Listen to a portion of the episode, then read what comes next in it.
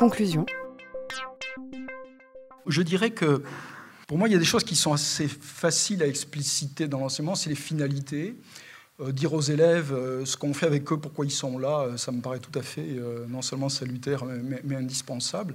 Et c'est relativement facile à faire. expliciter les savoirs, je pense que ça peut se faire aussi.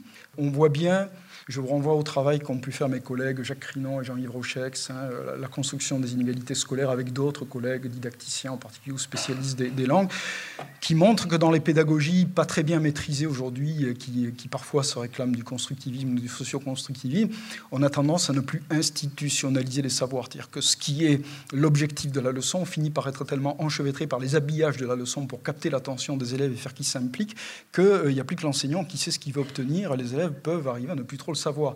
Donc de ce point de vue-là, l'enseignement explicite est absolument salutaire.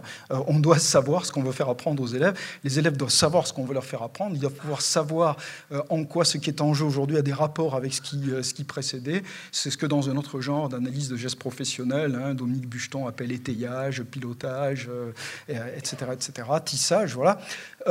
donc tout ça paraît absolument nécessaire, mais néanmoins, de mon point de vue, ça ne suffit pas à régler la troisième question, qui est la question des arrière-plans. Euh, qui suppose des analyses plus multi-composées, hein, euh, dans lesquelles interfèrent pour nous tous ces aspects de ce qui fait les, les apprentissages scolaires, des, des, logiques, encore une fois, des éléments de culture, mais aussi des sujets engagés dans un certain type d'action.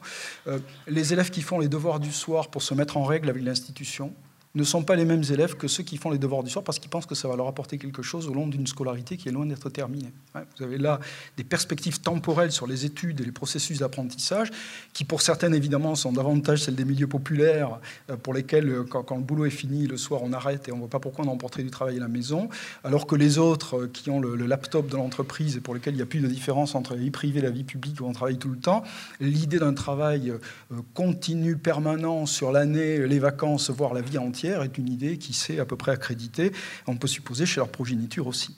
Euh, donc ça, euh, ces arrière-plans, ben, ils sont compliqués, et moi, de mon point de vue, puisque vous ne m'avez pas posé la question, mais j'y répondrai, euh, c'est que je ne crois pas qu'on puisse traiter ça si on ne voit pas travailler les élèves et si on ne travaille pas avec eux. C'est une, des dernières choses auxquelles, je crois vraiment euh, et que je pense que notre système éducatif tel qu'il est aujourd'hui globalement ne permet pas beaucoup, euh, puisqu'il est un système dans lequel le travail a été fortement externalisé, dévolu souvent à d'autres professionnels que ceux qui ont à assurer la charge de, de l'apprentissage premier dans la classe. Il n'est pas du tout propice à repérer ces ces arrière-plans, que du coup les enseignants font comme ils peuvent. Hein. Je crois qu'il ne faut pas entendre du tout de ma part une charge contre eux. Et que d'une certaine manière, ce qui est paradoxal, c'est que les enseignants, parents que nous voyons dans notre dernière enquête, ils, apportent au fond aux élèves souvent ce qui serait nécessaire pour pouvoir suivre leur propre cours et qu'on n'a pas le temps et, la disponibilité pour apporter dans le cours. Hein. Euh, c'est ce que dit Dominique Glassman depuis longtemps. L'école demande aujourd'hui, euh, pour y réussir, de connaître beaucoup de choses qui ne sont pas enseignées à l'école. De mon point de vue, il y a un petit problème, mais je crois qu'il n'est jamais trop tard pour s'y attaquer. Je vous remercie pour votre attention. Conférence organisée par les copilotes du dossier éducation prioritaire, Jean-Pierre Bataillé, IA de la Loire, et Christine Lauer, IAIPR d'Histoire-Géographie. Enregistré le 12 octobre 2016. Enregistrement, mixage et mise en ligne, Canopée Site de Lyon.